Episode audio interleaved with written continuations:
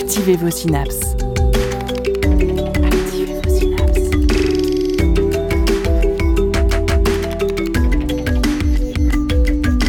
Poussez la porte du labo des savoirs et entrez dans un monde de science et d'expérience. C'est le labo des savoirs. Au fil des siècles, l'astronomie a connu de nombreuses avancées qui ont contribué à élargir notre compréhension de l'univers. La vulgarisation en astronomie permet à toutes et tous, passionnés d'astronomie ou simples curieux, de comprendre les mystères de l'univers. Camille Flammarion a été un des grands vulgarisateurs français de l'astronomie, contribuant à la diffusion des sciences au 19e et 20e siècle. Que reste-t-il aujourd'hui des enfants de la vulgarisation de Camille Flammarion? Cette nouvelle émission du Labo des Savoirs est en partenariat avec le Muséum d'histoire naturelle de Nantes Métropole et leur cycle de conférences Sciences étonnantes. C'est une fois par mois et c'est gratuit. Vous pouvez retrouver toute la programmation sur le site du muséum. Pour cette table ronde, nous avons le plaisir d'accueillir Colette Lelay, historienne des sciences et des techniques, chercheuse au Centre François Viette de Nantes Université, et Mathilde Godel, docteur en astrophysique, vulgarisatrice, et médiatrice scientifique indépendante. Tu aimes les sciences et tu cherches un bon prétexte pour aller rencontrer celles et ceux qui la font? Tu as envie d'écrire et de prendre le micro pour parler de sciences, de toutes les sciences? Nous sommes à ta recherche. Le Labo des Savoirs recrute des étudiants et des étudiantes pour renforcer son équipe. Pousse les portes du labo et rejoins-nous. Donc, euh, comme dit en introduction, c'est vrai que la Société nantaise euh, d'astronomie a été fondée en 1884 par Camille Flammarion et Nantes a été une des premières villes en France à se doter d'un observatoire dès, euh, les années, dès le XVIIe siècle, il me semble, de par son histoire, de par l'existence de son port. Et on avait besoin notamment de former les marins à l'astronomie et à la navigation. Donc Nantes a été vraiment une ville chargée d'histoire en astronomie et euh, Camille Flammarion lui-même a proposé donc la création de la Société d'astronomie nantaise qui a précédé la création de la Société française d'astronomie. Nantes a toujours eu du coup euh, cette histoire autour euh, des sciences et de l'astronomie en particulier. donc Camille Flammarion avait un, rapport particulier avec les sciences dès son, plus jeune âge. Il s'est tout de suite intéressé aux sciences et il a intégré l'observatoire de Paris euh, très rapidement, il me semble, Colette? Alors, il a intégré l'Observatoire de Paris en 1860 euh, à titre de calculateur, grâce à une euh, lettre de recommandation, parce qu'en réalité, il n'avait pas véritablement fait d'études scientifiques. il, est né à Montigny-le-Roi, très proche de Langres, et il a fait des études secondaires au petit séminaire de Langres, donc avec très très peu de, sciences. Et en particulier, les mathématiques n'ont jamais été sa tasse de thé. Hein. Il a toujours eu un, petit mouvement de recul et pendant toute sa carrière, il a eu ce mouvement de recul vis-à-vis des mathématiques. Mais en revanche, il était très très intéressé par l'observation, l'observation de la nature, l'observation des astres et, c'est ce qui l'a conduit à l'astronomie. Et donc effectivement, il est entré euh, au, au, bureau des calculs de l'Observatoire de Paris en 1860, ce qui l'a beaucoup déçu parce qu'il espérait monter aux coupoles et observer, et ça n'a pas été le cas. Hein. Euh, il, se contentait d'aligner des chiffres sur des, feuilles de papier. Euh, il ne s'acquittait pas très bien de sa mission, tant et si bien qu'il a été licencié de, ce poste de calculateur. Alors, Camille Flammarion a écrit ses mémoires, les mémoires d'un astronome qui ont été réédités en 1911, et il a un petit peu tendance à broder sur sa vie. Euh, donc il dit qu'il a été licencié de l'Observatoire en 1862 à la suite de la publication de son premier ouvrage, La pluralité des mondes habités. C'est pas vrai, euh, parce qu'on a une lettre dans les archives de l'Observatoire qui montre que son chef de service lui reprochait de ne pas s'acquitter de sa tâche et euh, Camille Flammarion reconnaissait qu'il n'était pas très diligent et promettait de mieux faire. Euh, mais il a quand même été licencié. Oui, par euh, Urbain euh, Le Verrier, qui était le directeur. c'est une légende. Oh. parce que, On débunk aujourd'hui.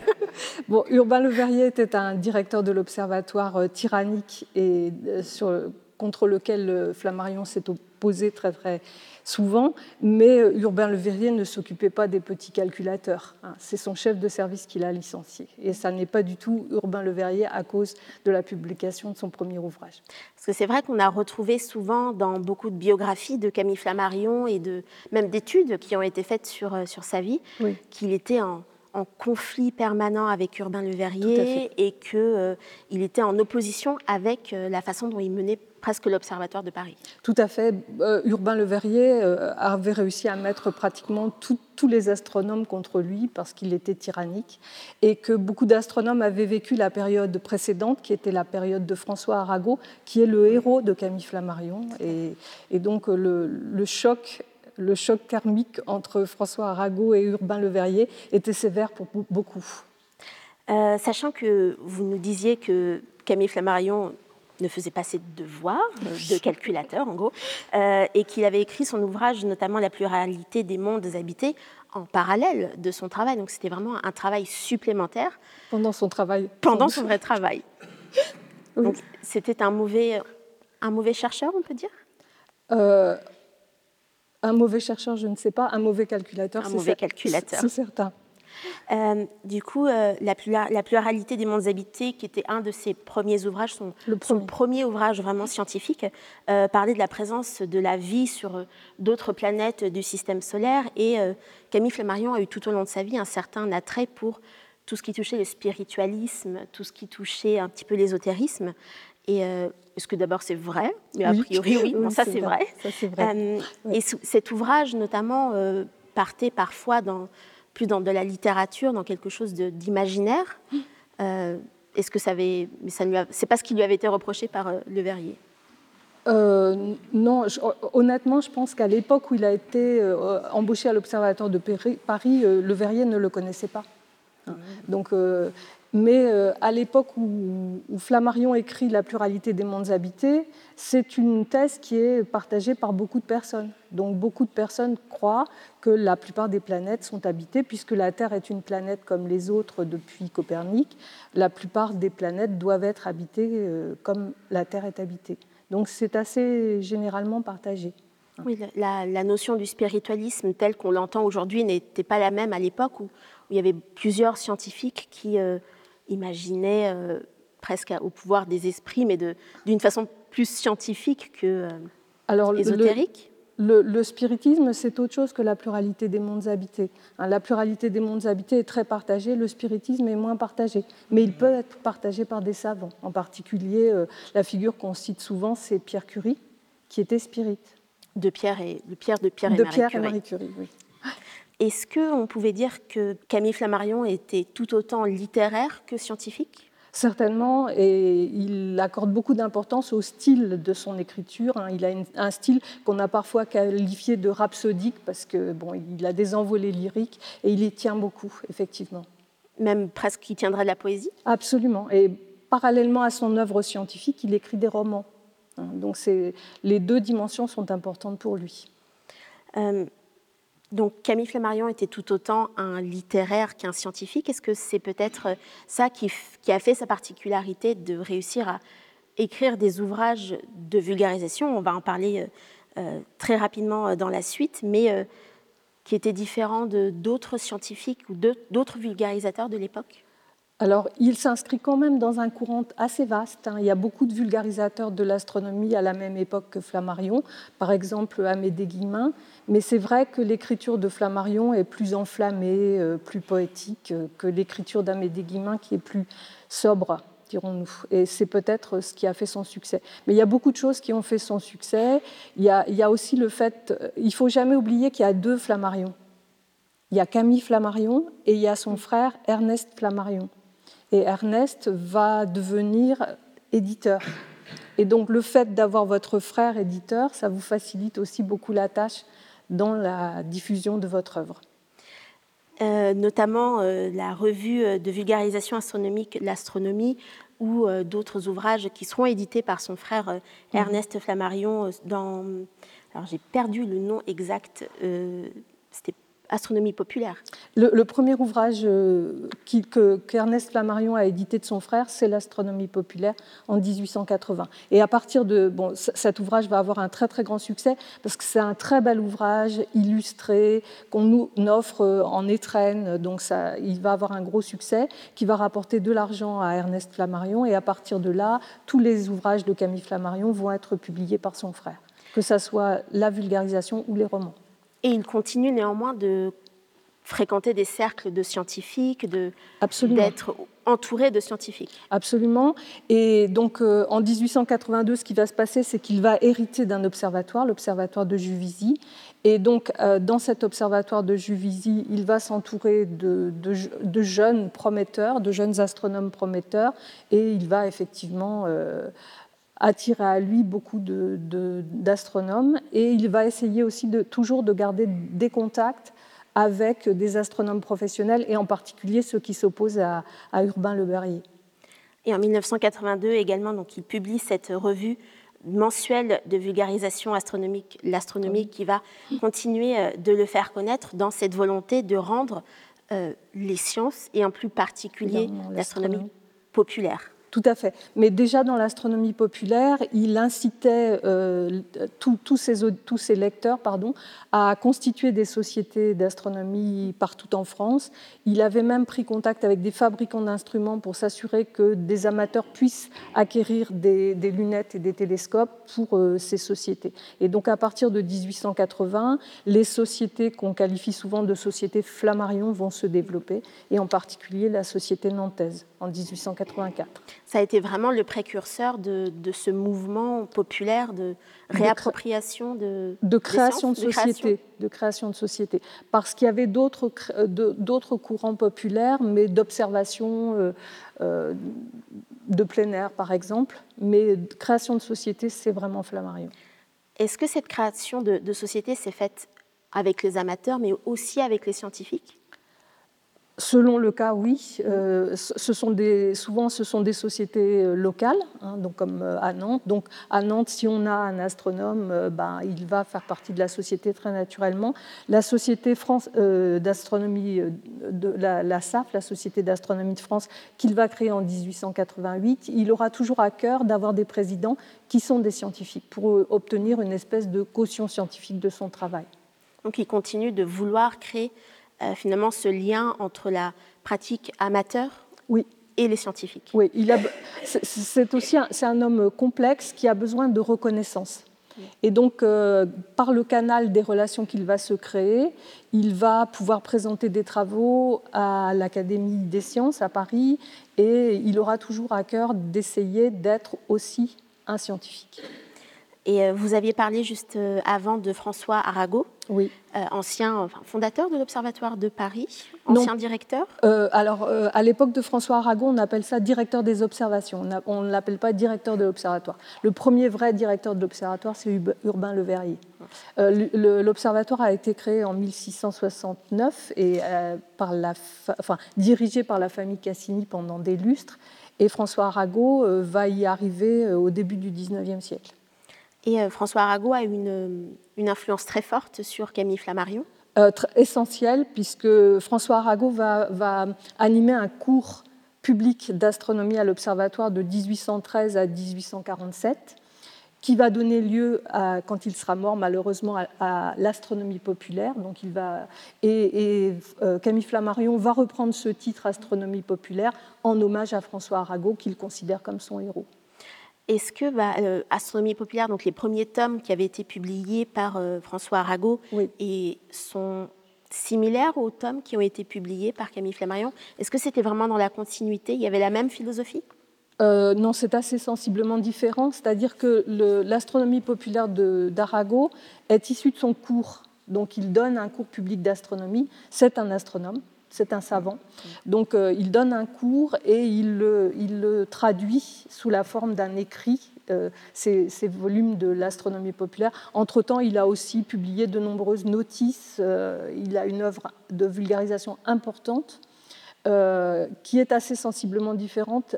Il n'a pas ce, style très, très enflammé de Flammarion, il a un style beaucoup plus sobre Et bon, ce sont, sont, des ouvrages à cheval entre l'ouvrage scientifique et l'ouvrage de, diffusion. Camille Flammarion n'aimait pas particulièrement les, mathématiques. les ouvrages de M. Arago étaient vraiment des, des ouvrages scientifiques avec des équations, des démonstrations euh, non, non pas. Ce, sont des C'est une astronomie populaire, donc il n'y a pas d'équations, mais il y a beaucoup de chiffres. En mm. revanche, euh, euh, donc leur caractère est plus scientifique que la prose de Flammarion, je crois.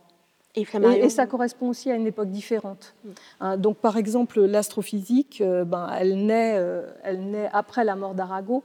Donc, il n'y a pas d'astrophysique dans les ouvrages d'Arago. En revanche, il y en a dans, dans les ouvrages de Flammarion qui est intéressé par l'astrophysique. Et il a vraiment, vous l'avez dit, cette, cette prose, une façon d'avoir un récit, quelque chose de presque narré dans son astronomie populaire Oui, oui, tout à fait. Oui, oui. absolument. Est-ce qu'on se rapprocherait plus de la vulgarisation telle qu'on l'imaginerait aujourd'hui que celle qui avait été produite par euh, Arago? Je pense qu'on a toujours, enfin je ne sais pas ce qu'en pense Mathilde, on a toujours euh, des manières différentes de vulgariser et des auteurs qui, vulgarisent de manière euh, différente. Et donc ce sont deux manières différentes, de, enfin, ce sont deux personnages différents avec des manières différentes de vulgariser, mais partageant le même objectif, c'est-à-dire de diffuser au plus grand nombre leur science.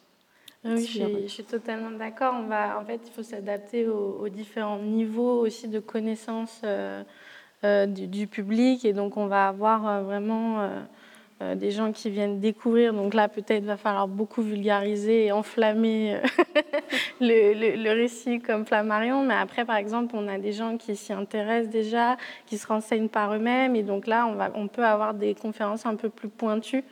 Euh, par exemple, pour citer des conférences ou d'autres choses. Donc oui, effectivement, on va avoir un médium comme ça de vulgarisation euh, assez différent à chaque fois. Avec toujours cette même euh, volonté de vouloir diffuser les sciences au plus grand nombre et de participer presque au progrès scientifique hein. bah, Aujourd'hui, je pense que ça a un autre but que le progrès scientifique. Je pense que ça a plus un but politique, à mon sens. Ou, euh, avec, euh, voilà, je vais, là, je fais un shift assez violent, peut-être Colette. Mais avec tout ce qui a été traversé, notamment pendant le Covid, par exemple, où, on a vu des choses, euh, beaucoup de fake news. pourtant, propagé par des gens avec l'argument d'autorité, euh, médecin. Il y a tout ce qui se passe autour du réchauffement climatique quand même, euh, qui n'est pas entendu alors que la communauté scientifique alerte, alerte. Donc il y a, plein de, choses comme ça. Et donc là, ça va être plus un comment on donne, en fait, on redonne le pouvoir au, peuple euh, de, de, de, prendre en fait les bonnes, d'avoir connaissance déjà de ce qui se passe réellement, de ce qui est réellement par exemple le réchauffement climatique, euh, une épidémie, euh, l'astronomie, etc. pour voilà redonner le pouvoir au peuple, les connaissances et imaginer prendre les, les, meilleures décisions. Et pour ça, il y a un exemple quand même assez flagrant, c'était la la commission où on avait pioché euh, parmi le, peuple français 100 personnes pour faire une commission sur le réchauffement climatique avec les règles qu'il fallait sortir à la fin, où c'était des scientifiques qui étaient venus justement expliquer qu'est-ce que le réchauffement climatique, etc., pendant quand même, euh, je crois bien, une bonne semaine. Et à la fin, les gens étaient tous quasiment convaincus. Donc ça montre en fait à quel point le, pouvoir de l'information peut avoir en fait une influence aussi sur... Euh, bah, sur, sur, la suite, sur des choix politiques, sur euh, la prise en main de certaines décisions. Qui euh, consommait, entre guillemets, la vulgarisation du temps de, de Arago, du temps de Flammarion? Est-ce que c'était l'ensemble de la population? C'était plutôt la bourgeoisie, les ouvriers, les ouvrières? Alors, euh, du temps d'Arago, c'est essentiellement la bourgeoisie, effectivement, la, la bourgeoisie éclairée. Euh, en revanche, il y a énormément de gens qui fréquentent ce cours public. Hein. L'amphithéâtre contenait 600 personnes. Donc c'est quand même. Euh, et, il y avait trois heures de queue. Ah oui. donc, on a de la marge. oui, donc euh, effectivement, c'était fréquenté par un, public de, bourgeois, pas forcément des grands bourgeois. Ça pouvait être et des employés aussi qui, qui, bon, qui pouvaient se permettre de se rendre à l'observatoire pendant la journée. Donc il fallait, c'était pas toujours facile.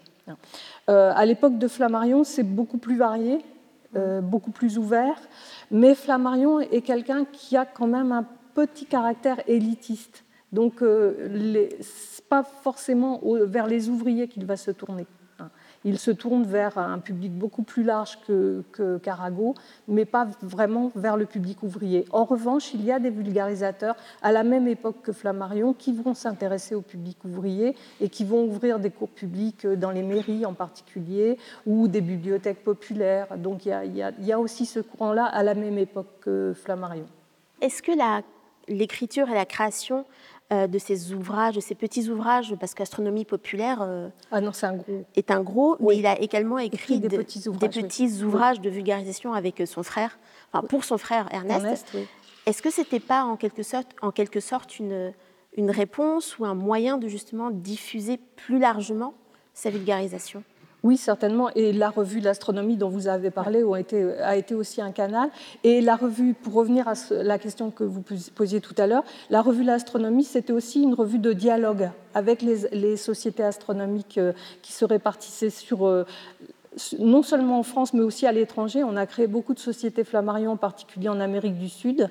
Donc il avait des correspondants un petit peu partout qui lui renvoyaient des observations.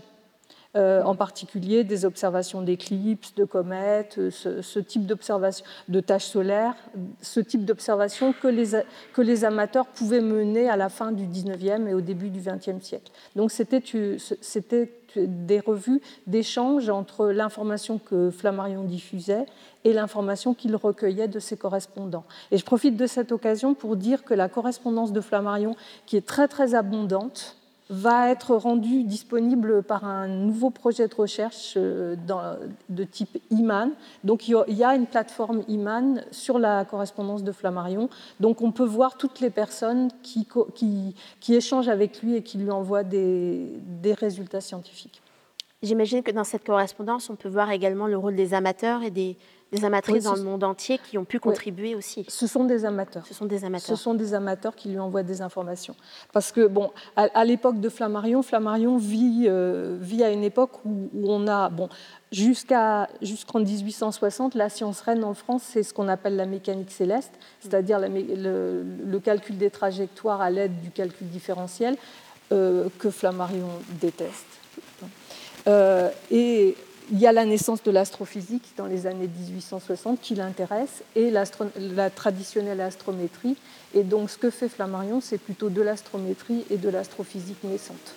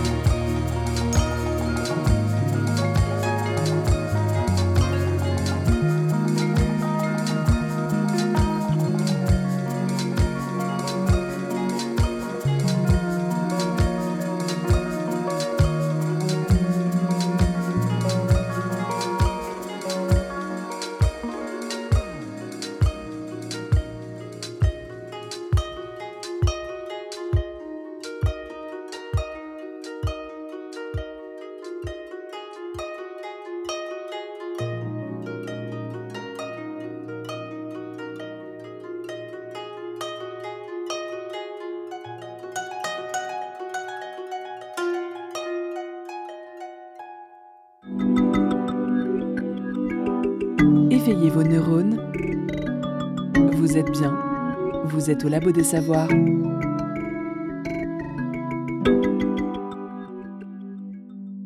On parlait de la bibliothèque des merveilles. Oui. d'avoir ce rôle de la vulgarisation vers l'ensemble euh, de la société, de la rendre accessible. Mhm. Donc, avec des conférences, on a vu que c'était plutôt la, la bourgeoisie, que c'était plus difficile de se rendre à l'observatoire euh, pour assister à, à ces cours.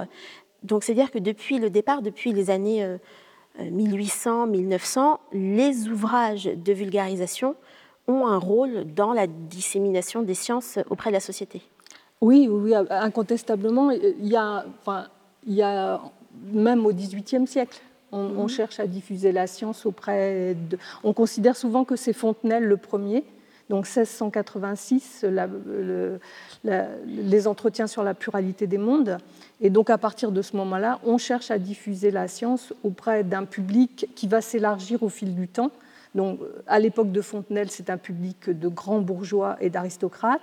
Chez Arago, c'est un public de plutôt de petits bourgeois, et puis après, ça va, ça va vraiment se démocratiser à la fin du 19e siècle, et ça va toucher toutes les strates de la, de la population. Donc plus on avance, plus on se rend compte qu'en fait, ça intéresse tout le monde. Oui, et, la, la, période phare, ce qu'on appelle l'âge d'or de la vulgarisation, mmh. c'est entre 1860 et la guerre de 14. Ça correspond aussi à une période où l'enseignement euh, n'est pas, à partir de 1902, l'enseignement va devenir plus scientifique, c'est-à-dire jusqu'en 1902, il y a assez peu de sciences dans l'enseignement. Donc la vulgarisation scientifique occupe euh, un vide de l'enseignement et se construit souvent en opposition à l'enseignement, c'est-à-dire qu'on parle de sciences amusantes, de sciences distrayantes par rapport à ce que pratique l'enseignement. Et à partir du moment où l'enseignement va vraiment prendre en charge euh, l'enseignement des sciences, la vulgarisation va petit à petit euh, dégringoler. Et cette vision de, science amusante, mhm. c'est celle des scientifiques de l'époque? Euh, Non, parce que on peut considérer. Enfin, ce que je dis est un peu schématique, hein, vous me pardonnerez. la première partie du 19e siècle, jusque dans les années 1860, un certain nombre de savants vulgarisent. Hein, c'est un courant qui est né un petit peu avec la Révolution française, hein, qui, a, dans la suite de Condorcet. Donc on, beaucoup de savants comme Arago vont vulgariser.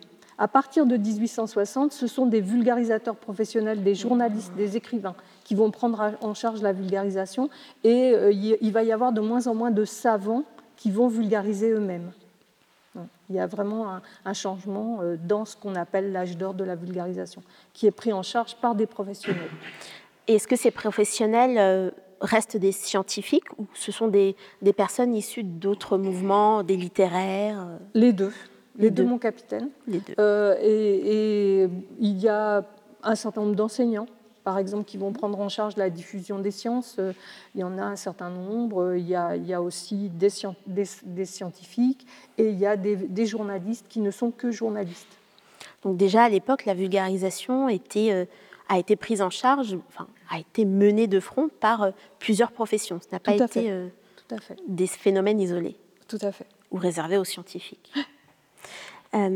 il y a eu un, dans cette période-là, il me semble aussi que euh, Jules Verne, on est obligé de parler de Jules Verne, on est à Nantes tout de même, hein. comment échapper à Jules Verne ici, euh, a eu un, rôle aussi dans la popularisation euh, et dans la vulgarisation dans ses ouvrages qui étaient fortement imprégnés des découvertes scientifiques de l'époque.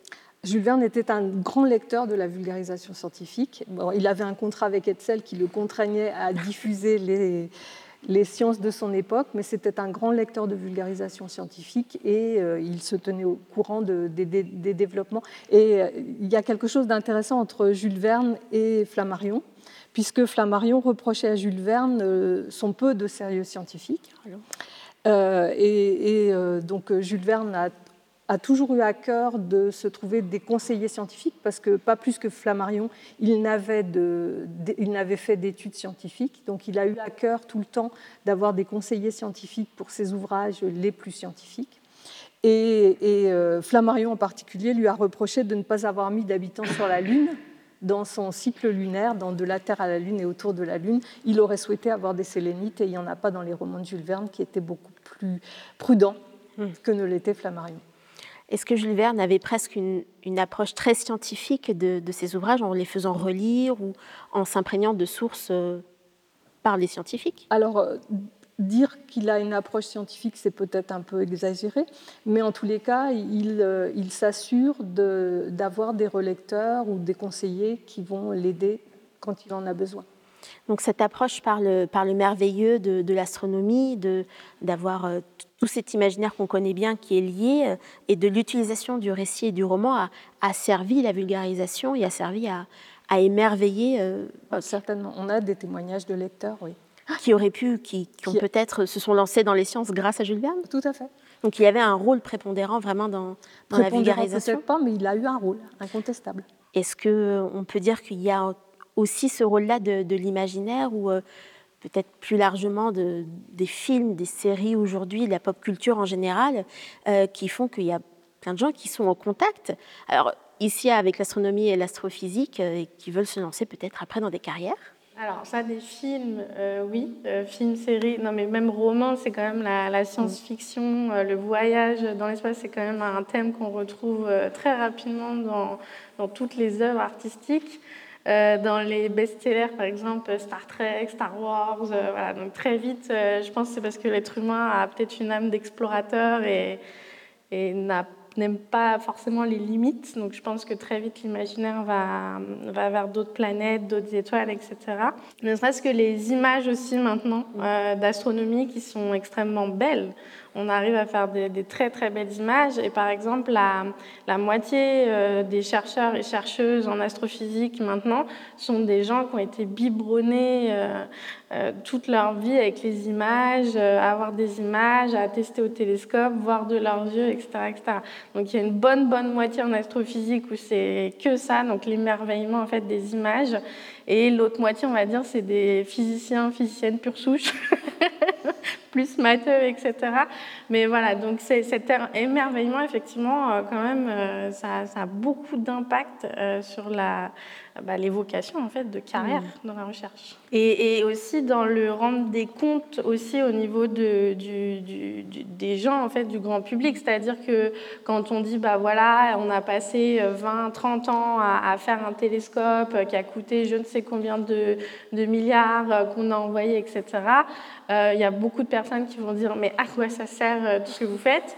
Et en fait d'avoir les images et de pouvoir montrer bah voilà vous voyez là c'est une galaxie qu'on n'avait jamais vue premier trou noir euh, euh, qui a été formé, je parle JWST notamment, euh, les toutes premières galaxies, et en fait de comprendre que du coup on connaît absolument rien sur la formation des trous noirs, la formation des galaxies grâce à ces images ça permet de, ouais, de justifier, de, de, de montrer l'intérêt. De... En fait, la question ultime quand même de l'astrophysique, l'astronomie, c'est vraiment pourquoi on est là aujourd'hui? Pourquoi il y a de la vie sur Terre, qu'est-ce qui s'est passé? Et donc en fait, c'est vraiment un puzzle qu'on essaye de, reconstituer, de, bon, bah, il y a le Big Bang, etc. Et, chaque chercheur, chercheuse, chaque étude, chaque euh, instrument de mesure permet d'apporter une micro-pièce euh, à ce puzzle-là pour répondre enfin à cette fameuse question. Euh, et aussi, est-ce qu'il y, a de la vie ailleurs Grosse question.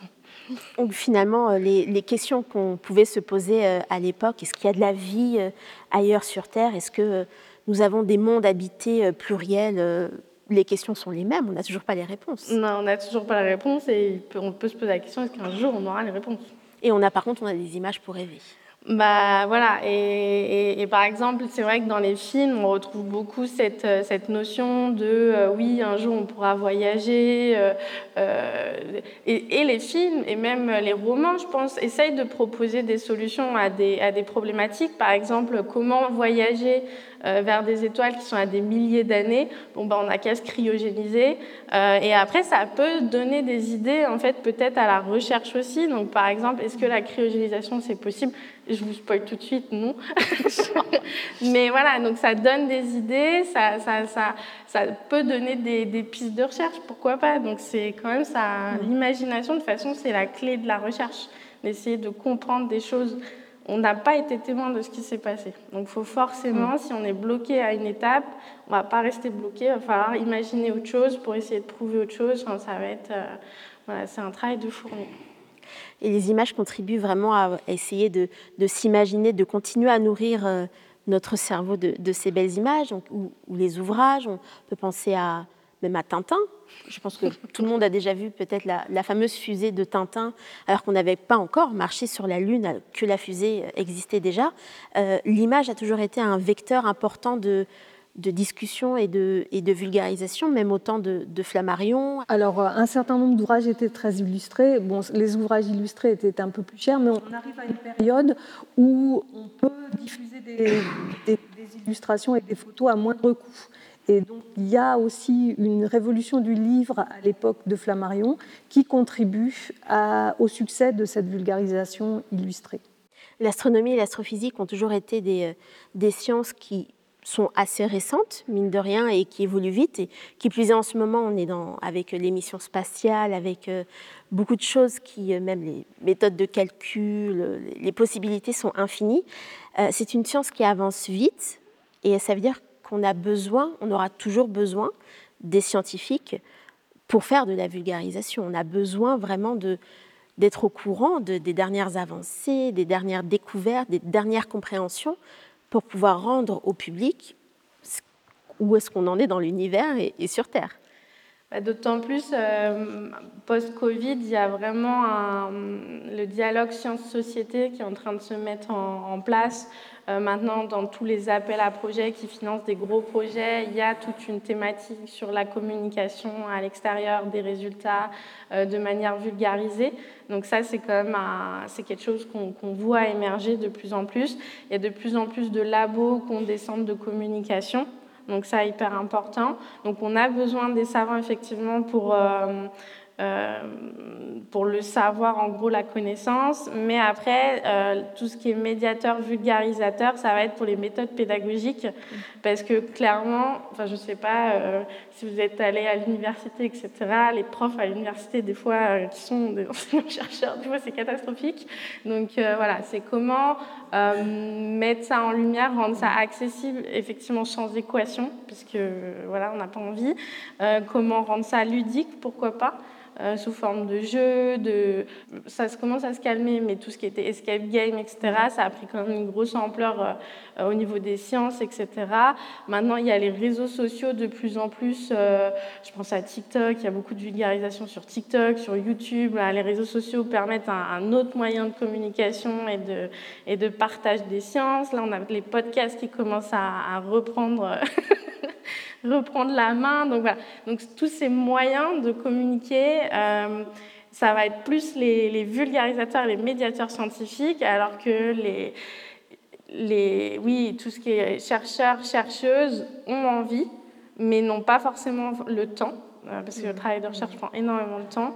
Euh, et ici, il y a de l'enseignement à côté, et la, la, la, capacité en fait de bien ouais, euh, bien transmettre. Euh, ouais, c'est ça. ça avec des mots euh, simples, parce que c'est souvent des gens très passionnés aussi, et donc ils peuvent vite s'enflammer et aller dans des termes et des détails très très techniques. C'est chouette quand on connaît, mais c'est vrai qu'ils peuvent perdre du coup les, les, personnes après en face. Oui, les, envolées lyriques ne sont pas du seul ressort de Flammarion. Les scientifiques de nos jours aussi sont tout à fait capables de partir dans des des, envolées également. Euh, est-ce que ces, scientifiques euh, ont aujourd'hui, et peut-être aussi au XVIIIe et XIXe siècle, été accessibles directement au public ou ça reste un petit peu cette, euh, cette petite partie de la population qui possède le savoir et à qui le grand public ou la majorité des personnes n'ont pas forcément accès? Question pour deux périodes historiques différentes je pense qu'actuellement, on, essaye de casser cette barrière, mais c'est très compliqué.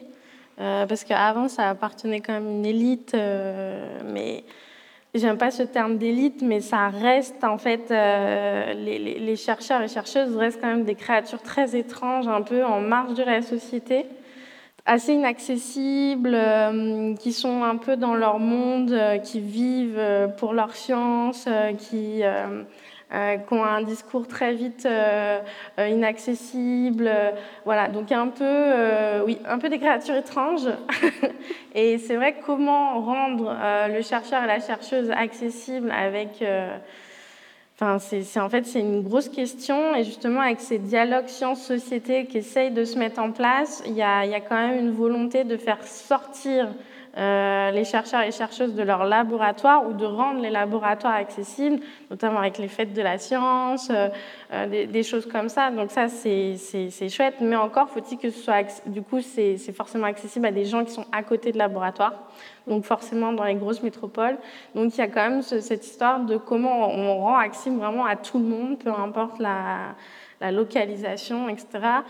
Donc c'est là que le, rôle du médiateur, de la médiatrice ou, de la vulgarisation en général de nos jours a une place très importante de faire ce lien entre euh, les scientifiques et le public. Exactement. Là, on rajoute une pièce à l'édifice où justement il faut quelqu'un qui puisse avoir euh, accès euh, à ces gens donc, qui connaissent le milieu, mais en même temps des connaissances euh, en termes de communication, pédagogie, euh, jeu peut-être côté ludique, pour faire en fait descendre en fait l'information et la rendre accessible en fait à, absolument tout le monde, et pas que ça reste coincé un peu dans une tour d'ivoire et justement faire trop.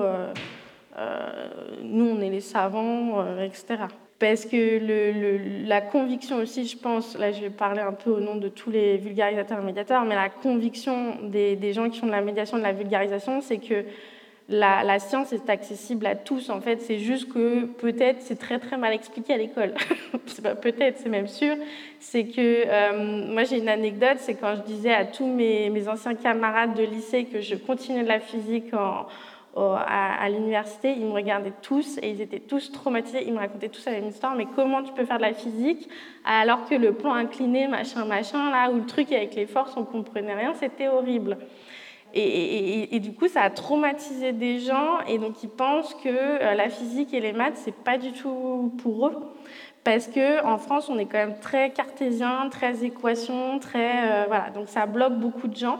Et donc le, rôle en fait de la médiation scientifique, de la vulgarisation scientifique, ça va vraiment être de dire aux gens, bah voilà, en fait, on vous explique les notions et je suis sûre que tout le monde en fait dans cette salle, par exemple, peut euh, tilter en 30 secondes en fait ce qui se passe. Et bizarrement, les questions des, gens émergent très naturellement sur plein de phénomènes et ça vient très naturellement. Donc en fait, c'est peut-être le moyen qu'on dont on explique les choses à l'école qui ne va pas, qui ne convient pas à tout le monde. Est-ce que finalement tout le monde pourrait devenir vulgarisateur ou vulgarisatrice de sa propre expertise et contribuer euh, d'une certaine façon à, l'émancipation, à la connaissance, à, la diffusion des sciences dans la société? J'ai envie de dire oui et non. Je pense que c'est possible pour tout le monde. Euh, donc je pense que s'il y a des, chercheurs il y en a plein. Hein. Je connais euh, par exemple Roland Lehoucq euh, en astronomie et lui, il est pas, en fait, il fait que ça maintenant. Il est payé pour faire ça parce qu'il a une âme, euh, voilà, humour. il a une âme, il prend la science-fiction pour essayer justement de, faire un lien avec la, réalité. Est-ce que c'est possible ou non d'avoir des planètes comme ça, comme de ce qu'on voit dans Interstellar, par exemple. Mais, mais donc il faut avoir quand même des capacités euh, pédagogiques que tout le monde n'a pas. Après, je pense que ça peut, on pourrait, on pourrait former par exemple euh, euh, des gens avec des connaissances pour. Ça, je pense, c'est tout à fait possible. Encore faut-il que tout le monde le veuille.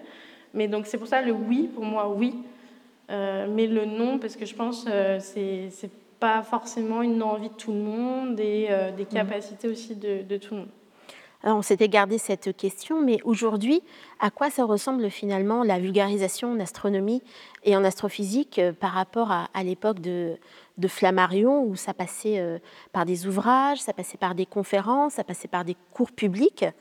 Euh, et je pense qu'il n'y avait pas encore les podcasts ni TikTok à l'époque.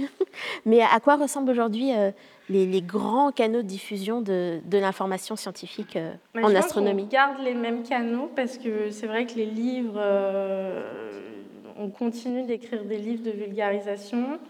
Euh, les conférences, on a des conférences grand public ou de vulgarisation. Donc ça, ça reste, c'est vraiment des canaux un peu immuables, traditionnels, on aime bien. mais après, c'est vrai que et ça, c'est chouette. Il y a des gens qui s'approprient des nouveaux moyens de communication, donc avec des articles vulgarisés, par exemple. Donc, il y a de plus en plus de sites internet qui répertorient plein d'articles vulgarisés scientifiques. Je pense à, Papier Mâché, je ne sais pas si vous connaissez, par exemple. Euh, oui, les podcasts. Euh, où on interviewe des, chercheurs, chercheuses, et donc là, ça va être avec la parole, ça va être raconter une histoire. Euh, ensuite, euh, YouTube, ça a beaucoup, beaucoup fonctionné. Il y a plein de médiateurs et médiatrices scientifiques qui ont émergé sur YouTube. Et donc, forcément, ça leur donne une porte d'accès après vers les, réseaux sociaux. Après, je sais que de plus en plus de vulgarisateurs essayent de s'approprier, par exemple, Instagram et TikTok, mais le problème, qui peut-être n'en est pas un, mais c'est les formats très très courts. Donc ça veut dire arriver à capter l'attention, puisqu'il y a quand même une tendance à, l'immédiateté, donc à scroller. Mais comment capter l'attention avec peut-être une info pour donner envie ensuite d'aller faire des recherches euh, après? Mais ça se trouve, c'est un moyen, euh, c'est sûr que c'est un moyen pour toucher les plus jeunes. Parce que toutes ces plateformes, euh, YouTube, etc., je pense que c'est plus du tout moins exploré par les jeunes, alors que TikTok, Instagram, c'est sûr qu'on touche le public plus jeune. Et il y a cette euh, particularité euh, de la vulgarisation et de ces, vulgarisateurs et vulgarisatrices euh, qui personnifient, qui mettent leur image en avant pour expliquer des concepts, alors que la science, qui se fait dans les labos, la recherche, c'est souvent un groupe de personnes. Cette image de groupe uni qui publie, qui travaille pendant des années, tandis que bah, on associe une personne, Flammarion lui-même, qui va nous raconter des choses, qui va dérouler un récit.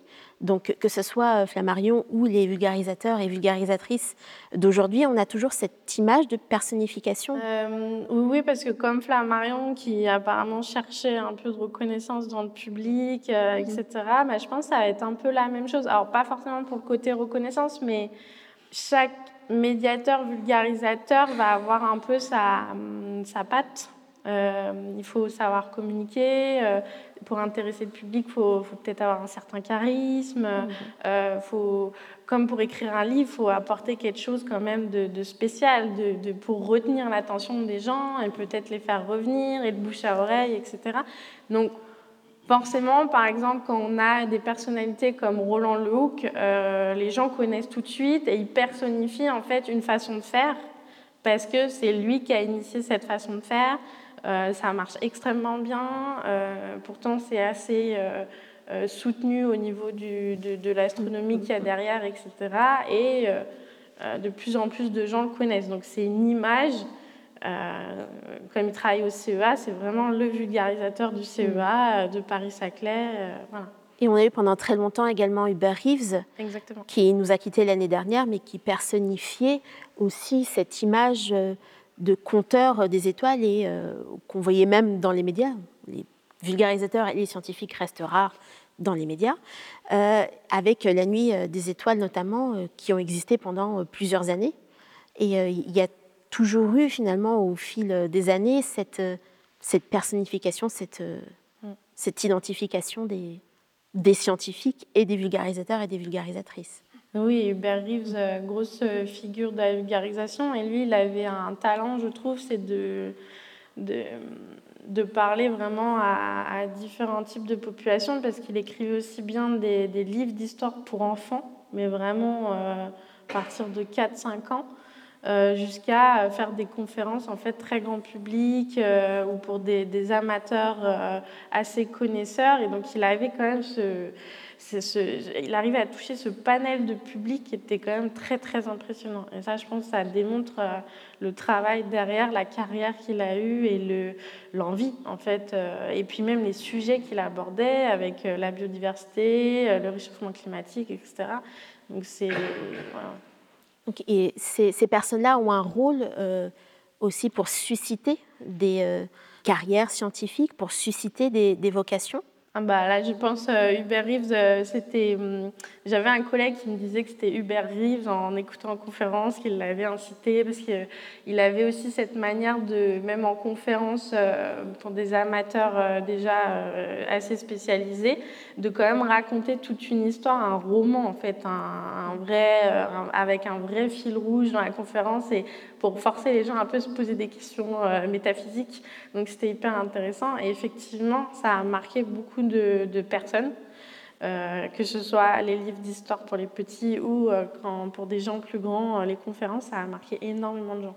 Donc ça fait effectivement, ça crée des vocations. et la boucle est, bouclée comme ça, qui ont peut-être à leur tour vulgarisé parce qu'ils ont vu quelqu'un faire, donc pourquoi pas eux aussi se lancer là-dedans et, ils ont vu l'impact que ça avait sur eux, donc forcément il y, a, une projection après avec le public. Donc, euh, ouais, ça fait un peu euh, une boucle vertueuse, on va dire. D'un point de vue historique, euh, avec la discussion qu'on vient d'avoir, avec ce qu'on voit aujourd'hui, est-ce que la vulgarisation en astronomie a, tant changé que ça? Peut-être oui sur le, but. Qui était le but à l'époque de Flammarion de la vulgarisation C'était vraiment de de, de, de, propager les connaissances ou plus de divertir Les deux. Les deux? Oui, je crois que c'était les deux. Ouais. Mais bon, ce dont il faut tenir compte aussi, c'est que la science a énormément évolué depuis l'époque de Flammarion et que plus la science évolue et plus elle est difficile à vulgariser et plus il faut avoir de nouvelles armes pour la vulgariser. Et donc, euh, voilà. Est-ce qu'au fur et à mesure, peut-être, on, en sait plus et tout le monde a l'occasion d'en savoir plus sur euh, notre univers, sur notre Terre, sur la façon dont euh, l'univers dans lequel on évolue fonctionne et nous permet d'augmenter notre compréhension euh, générale de l'univers par rapport à ce qu'on savait il y a quelques siècles de cela. Je suis d'accord avec Colette sur le fait que c'est vrai que ça se complexifie de plus en plus. On va vers des mécanismes physiques de plus en plus complexes et à essayer de vulgariser, c'est extrêmement dur.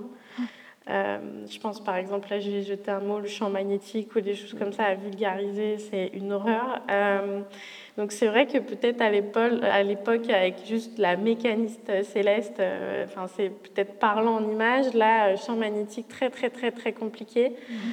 Euh, mais pourtant, j'ai l'impression que même si... En fait, c'est comme on répond à une question, mais en fait, ça en ouvre 14 000 autres. Donc, ça, s'affine, mais en fait, on n'a encore rien compris. Hein. Donc, c'est compliqué d'arriver à un constat de voici comment ça fonctionne, ne serait-ce que le Soleil, par exemple. Le Soleil, c'est quand même l'étoile qui est la plus proche de nous, on l'adore, mais qu'on connaît le moins. on n'arrivait pas du tout à savoir comment ça fonctionne. Le système solaire, euh, les, planètes auraient bougé, euh, on ne sait pas pourquoi. Enfin, il y a plein de choses qu'on ne comprend pas, qu'on ne connaît pas. Et en fait, c'est certes, on commence à avoir des choses, on commence à dire, OK, donc ça, ça va comme ça, ça, ça fonctionne comme ça, mais en fait, ça ouvre tellement d'autres questions, et puis on affine de plus en plus, on voit des phénomènes qu'on n'avait pas vus parce qu'on n'avait pas la capacité de les voir, les instruments pour les voir, euh, ou les simulations pour les voir, et en fait, ça complexifie encore plus euh, les choses. Donc c'est, j'ai envie de dire oui non. On comprend de mieux en mieux, mais en fait, euh, on comprend de moins en moins c'est une belle conclusion. Donc on a encore des siècles et des siècles de vulgarisation à, ah, là, on à prévoir. En fait, en, faisant de la recherche, on se rend compte à quel point ça se trouve, on ne comprendra jamais. Vraiment. Parce qu'on euh, voilà, c'est vraiment le Big Bang, qu'est-ce que c'est? Il n'y a personne qui peut répondre à cette question-là. La matière noire, euh, il y a des gens qui se demandent est-ce que ça existe vraiment? Euh, Encore, pourtant c'est un débat qui a été lancé il y a longtemps. voilà, donc c'est en fait, il, nous manque plein plein de choses. Il y, a, il encore de belles années pour la recherche, tout sciences confondues. Mais il y aura de belles années pour la recherche et plein de sujets pour les futures conférences du muséum, à n'en pas douter. Donc euh, n'hésitez pas à revenir pour les prochaines fois. Merci Mathilde, merci Colette pour cette discussion passionnante. Et merci à vous.